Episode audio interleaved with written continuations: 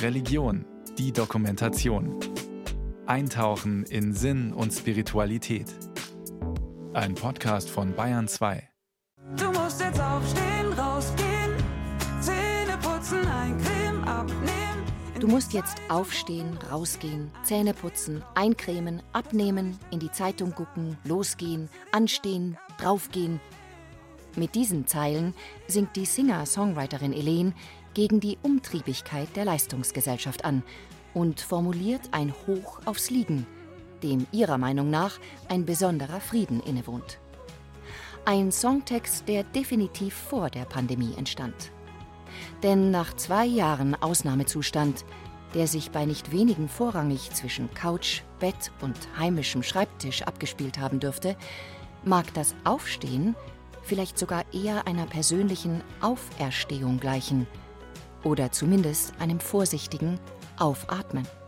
Als die Quarantäne vorbei war, hat sich das doch sehr erleichternd angefühlt. Gleichzeitig aber auch mit der Frage, ist es auch wirklich vorbei?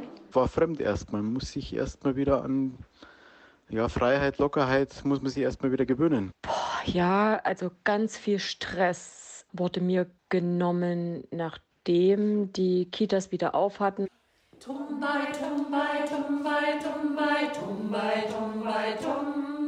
Ein Donnerstagabend in der evangelischen St. Anna-Gemeinde in Augsburg.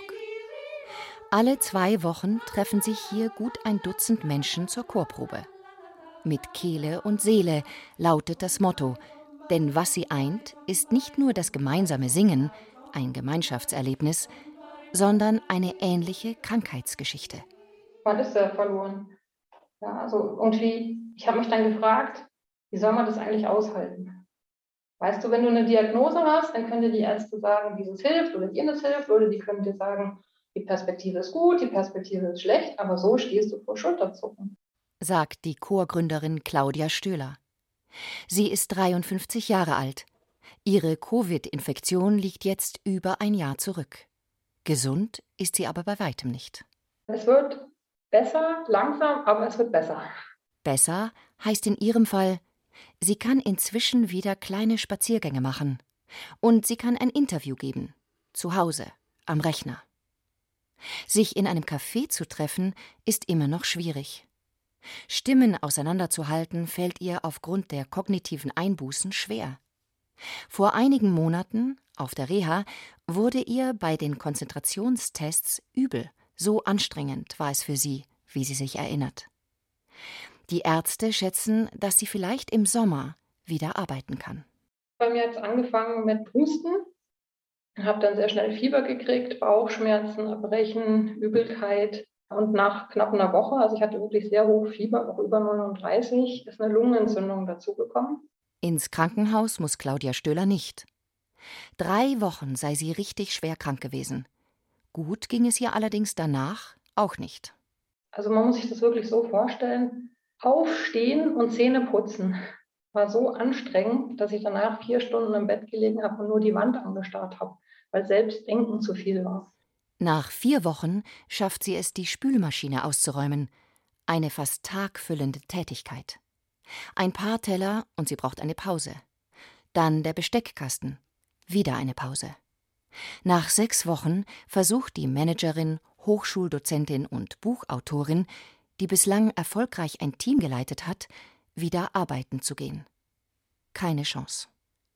Ihre Hausärztin schreibt sie weiter krank. Das ist ja eine Ohnmacht, ja, die du selber hast, die dein Umfeld hast. Ja. Du siehst, wie deine Familie dich anschaut, wie die darunter leidet, dass die ja auch nicht wissen, was ist mit dir. Das fand ich sehr schlimm. Ich sehe den Doktor noch vor mir. Es ist wie gestern. Die Ursachen für ihre Probleme sind gefunden. Leider ist es ein bösartiger Tumor, ziemlich groß. Mehr als ein so brachte ich zunächst nicht heraus. Es ist der 25. September 2017. Ein Zitat wunderbarer Herbsttag in München, wie ihn der Jesuitenpater Andreas Batlock in seinem Buch Durchkreuzt beschreibt. Es ist der Tag, der seine Lebenspläne, sein ganzes Leben durchkreuzt und ihn ohnmächtig zurücklässt. Dass ich nicht mehr oder nur mehr eingeschränkt würde arbeiten können, das realisierte ich in diesen ersten Tagen nach der Diagnose nicht. Eigentlich wollte er, der Chefredakteur der theologischen Monatszeitschrift Stimmen der Zeit, mit Mitte 50 eine Auszeit in Israel nehmen, dann nochmal beruflich neu durchstarten. Eigentlich. Im Rückblick kann ich mich an manches nur mehr dunkel erinnern, was mir in diesen ersten Tagen durch den Kopf schoss. Die innere Erschütterung, dass ich jetzt selber in einer Lage bin, die ich bisher nur als Priester oder als Angehöriger erlebte, macht sprachlos und lässt manchmal verstummen. Er, der Kopfmensch, der sprachgewandte Theologe, erfährt am eigenen Körper die Ohnmacht, die Dunkelheit, die er sonst nur von der anderen Seite her kennt, als Seelsorger, als Priester. Seine Diagnose hat einen Namen Darmkrebs. Es ist eine Dunkelheit, eine Schwere, eine Tiefe, ohne die Ostern und die Auferstehung nach den Worten von Peter Schütz vom Lehrstuhl für systematische Theologie an der Ludwig-Maximilians-Universität in München nicht denkbar wären. Also im Protestantismus, dem ich ja zugehöre, ist ja deshalb auch, sagt man so zumindest, der Karfreitag der eigentliche höchste Feiertag im Jahr. Und Ostern ist, wenn man so will, nur die gute Komponente dazu, weil es gerade die Meditation dieses Dunklen, dieser Gottesferne ist, die doch gerade das zum Leuchten bringt, was das Sensationelle daran ist. Dass man im Christentum Gott nicht da findet, wo die Engel flattern und wo der Himmel ist, in einem herrschaftlichen, großen, fernen Machtuniversum, sondern dass man Gott da findet, wo man ihn am allerwenigsten vermutet, nämlich in der vollkommenen Verlorenheit, in seiner offensichtlichen Abwesenheit, im Dunkeln, im Tod. Diese Dunkelheit, Hilflosigkeit und Ohnmacht erleben die Jünger in der Bibel, als Jesus am Kreuz stirbt. Und sie erleben auch die völlige Kehrtwende, so der Theologe Schütz. Dort sowas wie Hoffnung, innere Wende und eben Auferstehung zu erleben. Das ist, glaube ich, die große Pointe, weshalb das Kreuz ja auch das Symbol des Christentums geworden ist. Ein Zeichen der Niederlage und der Hinrichtung wird zum Zeichen für Hoffnung und Gnade. Das ist ja schon eigentlich paradox, aber zugleich eben sensationell und hochspannend genau aus diesem Grund. Auferstehung bedeutet nicht einfach nur, dass ein Toter wieder zum Leben erweckt werde und dass das Leben weitergehe wie bisher. Derartige Auferweckungsgeschichten und Wunderheilungsgeschichten wie etwa beim kranken Lazarus gäbe es schließlich schon in der Bibel. Sie waren aber durchaus auch in anderen Traditionen des alten Orients verbreitet. Bei der Auferstehung Jesu gehe es, so der evangelische Theologe Schütz, nicht einfach nur darum, ein Leben biologisch zu verlängern. Sondern es geht um ein anderes Leben und ein neues Leben, eins, was dem alten nicht vergleichbar ist. Auch dafür gibt es ja eine ganz, ganz großartige Auferstehungsgeschichte im Neuen Testament. Ich finde, es ist die schönste und eindrücklichste überhaupt. Die Geschichte von den Emmaus-Jüngern, wo zwei Jünger in tiefer Trauer, noch unter dem Eindruck und dem Schock der Kreuzigung stehend, sich auf einer Landstraße befinden und einen fremden Mann treffen, der sich zu ihnen gesellt und mit ihnen ein Stück zusammen wandert. Und das ist der Auferstandene. Und sie erkennen ihn noch nicht mal. Großartiger kann man ja nicht zeigen, dass es hier offensichtlich nicht um eine wieder lebendig gewordene Leiche, um den alten Jesus geht, sondern um eine neue Gestalt. Wiederauferstehung im christlichen Sinn, so interpretiert es der evangelische Theologe Peter Schütz, sei deshalb nicht einfach nur ein Wunder, sondern bedeute viel mehr. Dass sich am schwärzesten Tag, in den dunkelsten Momenten des Lebens auf einmal alles umkehrt in eine völlig andere Richtung und sowas wie ein tieferer Sinn, ein innerer Frieden einstellt, mit dem man genau an diesem Punkt am wenigsten gerechnet hat. Mir fielen die Haare nie aus, Manchmal jedoch wünschte ich mir das heimlich, weil ich sehr oft zu hören bekam, man sieht ja gar nichts an, du schaust ganz gesund aus. Der Schein trug. Dunkelste Momente des Lebens. Der Jesuitenpater Andreas Bartlock beschreibt sie schonungslos. Dieses Wort trifft wohl seine Schilderungen. Natürlich wird so präzise wie möglich bestrahlt, aber in derselben Gegend befinden sich Harnblase und Prostata. Von Anfang an musste ich daher Pampers tragen. Die Inkontinenz ließ auch nicht lange auf sich warten. Windeln in der Apotheke besorgen zu müssen, war zuerst gar nicht so leicht. Die sind für mich, flüsterte ich und war erleichtert, dass die beiden Packungen diskret in einer Plastiktasche verstaut wurden. Er, der promovierte Theologe, der sich bis zu diesem 25. September 2017 über Papstbücher und seine wissenschaftliche Karriere definierte, lässt den Leser tief blicken, bis hinunter in den Inhalt einer Erwachsenenwindel und hinein in sein Hadern mit körperlichen Dysfunktionen. Für geistig schaffende Menschen ist das ein schwer zu akzeptierender Umschwung. Denn auf einmal muss man sich nur noch mit den körperlichen Begrenzungen beschäftigen und primär mit unschönen körperlichen Themen wie Blut, Ausscheidungen, eitrigen Wunden. Ist schwierig. Und ich habe auch etliche Tränen versoffen.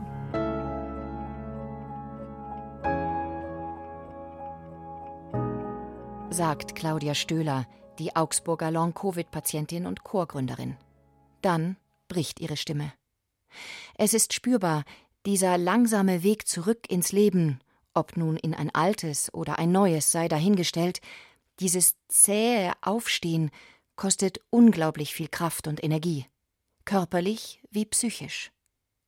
Und trotzdem betont die 53-Jährige, es ist ganz viel Hoffnung, ja, aber dann auch Glaube mit der Gewissheit, dass ich aufgehoben bin. Ja, also die St. Anna-Gemeinde, die hat so ein Gemeindemotto. Ich glaube, jede Gemeinde hat das irgendwie, ja. Und das Motto bei uns ist, du stellst meine Füße auf weiten Raum. Das besagt, dass wir in diese Welt geboren werden und uns darin bewegen können. Ja, mit der Gewissheit, dass wir dabei nicht alleine sind. Nicht allein sein, gehalten werden, das ist auch die Erfahrung, die Andreas Bartlock in seinen dunkelsten Stunden zu tragen scheint. Gleich nach der Diagnosestellung ruft er seinen Freund Fuad an. Er ist Onkologe und Hämatologe. Erneut brach mir die Stimme. Dann hörte ich die wunderbaren Worte Abuna, seit der Taufe meines Sohnes bist du mein Bruder. Ich ruf dich heute Abend an. Da sind mir zum ersten Mal die Tränen runtergelaufen, wie einem Kind. Ein richtiger Sturzbach. Ich spürte, es steht ernst um mich. Aber da ist jemand, der mich nicht allein lässt. Jemand, der handelt. Denn der Seelsorger erlebt auch am eigenen Leib, manchmal helfen Worte weniger als Taten. Es ist der berühmte, aber eben der entscheidende Unterschied zwischen gut und gut gemeint. Anstatt irgendwas zu sagen oder besonders viel pausenlos zu reden bzw. auf mich einzureden, hätte ich mir manchmal gewünscht, besonders wenn ich in der Klinik lag, dass Besucher besser nichts sagen und einfach eine Weile still bei mir am Bett sitzen.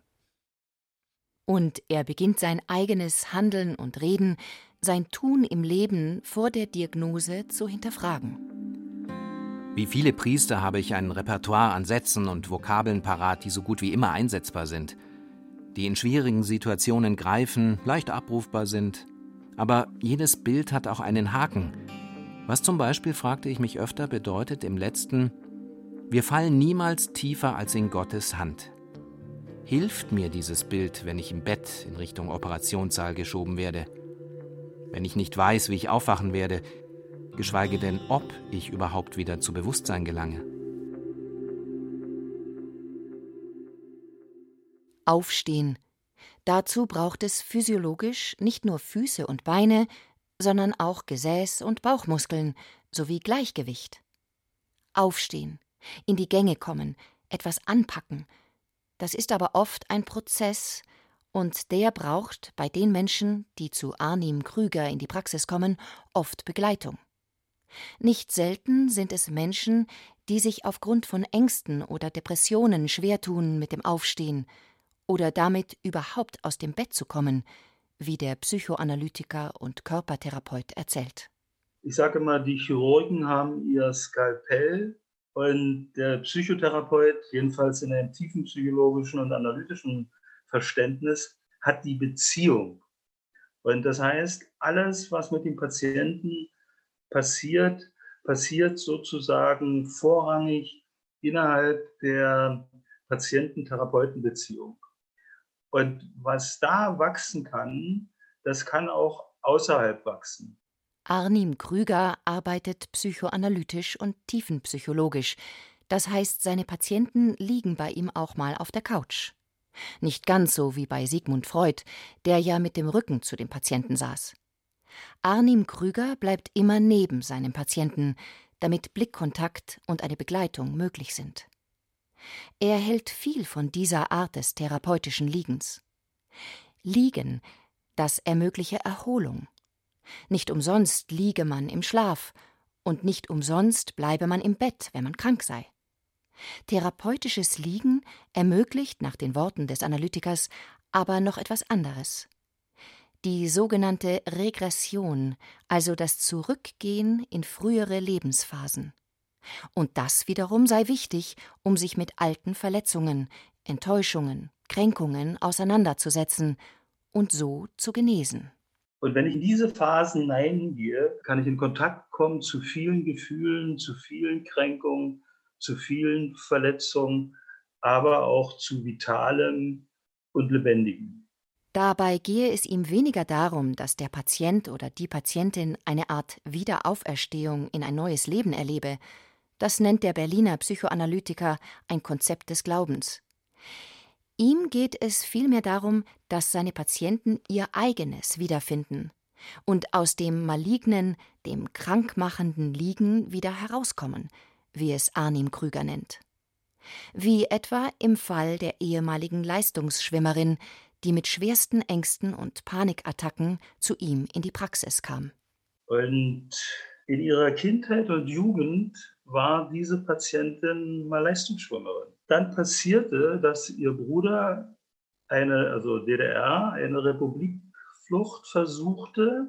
Dann setzte Sippenhaft ein und sie wurde aus dem Leistungskader gestrichen. Ja, also von heute auf morgen war das Schwimmen vorbei. Und wir haben erst in den letzten Stunden der Therapie rausbekommen, dass das Schwimmen durchaus ihr eigenes war. Und, und siehe da, es war mit der Angst vorbei. Es klingt jetzt ein bisschen nach Wunderheilung, darauf will ich nicht hinaus. Sondern darauf, dass Patienten, wenn sie ihr eigenes wiederfinden, daraus Kraft, Zutrauen und Lebensmut wiederfinden – eben einen Grund, um aufzustehen. Hallo, ich bin Clara von Fridays for Future. Wir sind Schülerinnen, die fürs Klima streiken. Es ist Mai 2019, VW Hauptversammlung. Als Clara Meyer vor den Aktionären des Autokonzerns auf der Bühne aufsteht, ist sie 18 Jahre alt. Ihr eigenes, der Kampf gegen die Klimakrise und ihre Verursacher. 2001 geboren, wird auf den Schultern meiner und kommender Generationen die Klimakrise, die Sie jetzt verursachen, lasten. Dafür können wir nichts. Die Rahmenbedingungen haben wir bisher nicht bestimmt. Meine ganze Generation hat diese Krise nicht verursacht. Es sei nicht genug, was der Autokonzern in Sachen Klimaschutz unternehme, hält die damals 18-Jährige den Männern und Frauen entgegen. Dass VW gerade eine neue SUV-Flotte vorgestellt hatte, nennt sie einen Rückschritt durch Technik. Damals äh, war ich noch relativ hoffnungsvoll. Ich hatte frisch angefangen mit meinem Aktivismus bei Fridays for Future und dachte, naja, vielleicht wissen die Großkonzerne einfach nicht, was sie machen, in meiner jungen Naivität. Und dachte, wenn ich dann eine Rede halte und denen erkläre, dass wir hier einen Umbruch brauchen, dass der notwendig ist, dann wird sich durchaus was verändern. Ihre Kindheit sei geprägt gewesen von den Bildern schmelzender Eisberge, sagt die heute 21-Jährige. Oft habe sie sich ohnmächtig und hilflos gefühlt. Eine Freundin habe dann versucht, ohne Plastik zu leben. Das imponierte ihr, bis sie erfuhr, dass der Großteil der Treibhausgase nicht durch den Konsum Einzelner, sondern durch Energiewirtschaft, Industrie und Verkehr verursacht wird und darauf haben die einzelnen Konsumenten nur sehr bedingt Einfluss. Die Idee zu den CO2-Rechnern im Netz, mit denen man den persönlichen CO2-Fußabdruck berechnen kann, etwa geht auf BP zurück. Also, die haben da ganz, ganz extrem erfolgreiche Kampagnen gefahren, uns alle glauben zu lassen, wir seien in irgendeiner Weise als Individuen verantwortlich, obwohl wir meistens mit unseren Kaufentscheidungen gar nicht so viel beeinflussen können, wie uns letztendlich Medien und Firmen suggerieren. Wenn man der jungen Frau zuhört, klingt viel Energie durch.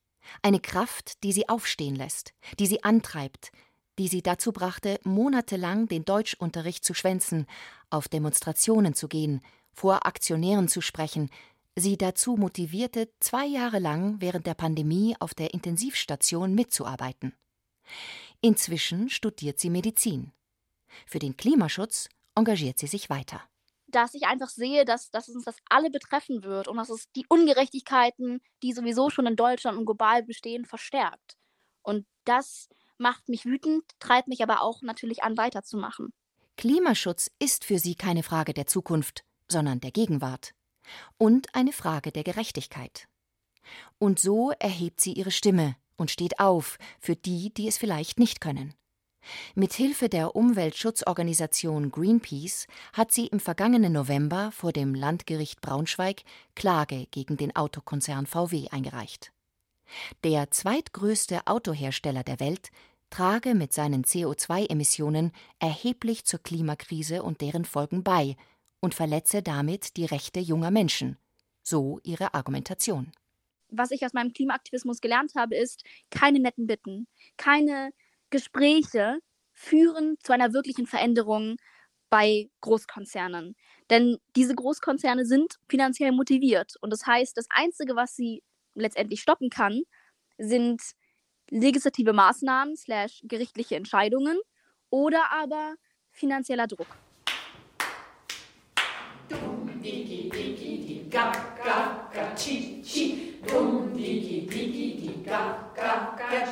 Die Stimme erheben, aufstehen, für sich einstehen, tätig sein, etwas auf die Beine stellen und sich damit auch wieder lebendiger fühlen. Das erlebt auch Claudia Stöhler, die den Post-Covid-Chor mit Kehle und Seele in Augsburg gegründet hat. Die Idee dazu kam ihr in der Reha. Ihre Zimmernachbarin war sehr musikalisch. Bei einem ihrer gemeinsamen Spaziergänge trafen sie auf eine Schafherde, ein dankbares Publikum, wie Claudia Stöhler augenzwinkernd erzählt.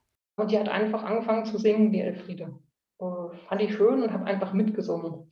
Ich habe vorher nie gesungen, also ich bin ein völliger Nichtsinger, ja. Und es hat uns so einen Spaß gemacht, ja, für unserem Schafpublikum, dass das dann mit der Zeit so ein Abendritual wurde. Ja. So immer nach dem Abendbrotessen sind wir nochmal los.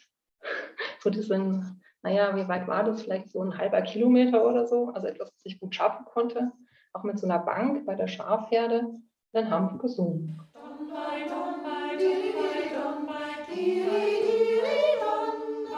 Zurück in Augsburg wollte sie an diese guten Erinnerungen anknüpfen. Sie fand eine Sängerin und eine Gemeinde, die unterstützte. Und sie erlebte dadurch eine Art persönliche Wiederauferstehung. All das, was ich jetzt mache, eine Idee haben, Leute kontaktieren, was organisieren, das sind alles Dinge, die ich in meinem Berufsleben auch mache. Und die habe ich halt jetzt in der Light-Version. Ja, mit viel Zeit, mit ohne Druck dahinter, also, dass ich merke, ich komme da wieder rein, ich erlebe das auch wieder, dass das ist, was ich gut kann. Ja, und dass ich da mehr Selbstvertrauen hineinbekomme, dass das auch alles wieder wird. Eben ein langsames, ein schrittweises Aufstehen, das begleitet wird von kleinen Erfolgserlebnissen. Die Idee des Post-Covid-Chors macht Schule. In Heilbronn und München gibt es inzwischen Nachahmer. Eine davon ist Zinka Fort. Vor ihrer Covid-Infektion war die 57-Jährige sehr sportlich. Bergsteigen kann sie nicht mehr. Selbst Treppensteigen fällt ihr auch Monate später noch schwer. Etwas aus schwer belasteten neu zu schaffen, neue Perspektiven, neue Begegnungen. Ich sage, die Singen Selbsthilfegruppe sind ja neue Begegnungen, die mir jetzt widerfahren sind, worüber ich früher nicht nachgedacht habe. Oder natürlich wusste ich, dass es schwerkranke Menschen gab, aber ja, das ist Auferstehung im übertragenen Sinne für mich. Eine Auferstehung, die eben nicht einfach eine lebensverlängernde Maßnahme meint. Ein Anknüpfen an Bestehendes, wie es auch der Theologe und Jesuitenpater Andreas Bartlock im Laufe seiner Krebserkrankung erfährt. Viele meiner manchmal vielleicht zu gedankenlos oder viel zu schnell gebrauchten Phrasen kamen jetzt auf den Prüfstand. Unvergessen bleiben mir die ungesagten Worte. Wenn einer meine Hand hielt oder mich umarmte, während ich mich kaum bewegen konnte. In solchen Situationen braucht es keine Worte, und solche Gesten trösten mehr als Worte. Eben eine Auferstehung, die in der tiefsten Dunkelheit frei und offen macht für neue Erfahrungen und Perspektiven.